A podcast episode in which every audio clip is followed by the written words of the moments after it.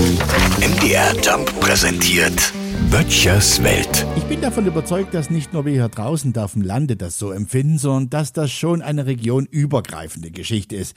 Zumindest für alle empathischen Menschen. Nämlich, sich nicht nur über das eigene, sondern auch über das Glück der anderen freuen zu können. Heute zum Beispiel ist so ein Glückstag. Nicht bei mir, wie gesagt, denn wenn jetzt jemand denkt, der Böttcher hat im Lotto gewonnen, den hat sein Glück beim Raten gerade verlassen. Ich habe mir vergangenen Samstag die Lottozahlen angeguckt, die Lottozahlen haben zurück zu mir geguckt und wir beide waren uns einig, dass der Schluck aus der Champagnerflasche noch ein Weichen warten muss. Aber heute auf den Tag genau vor fünf Jahren hat das Glück beim Lukas, dem Großen von meinem Freund Gerd, zugeschlagen. Und zwar beim Lottospielen. Nee, der Lukas hat auch nicht im Lotto gewonnen.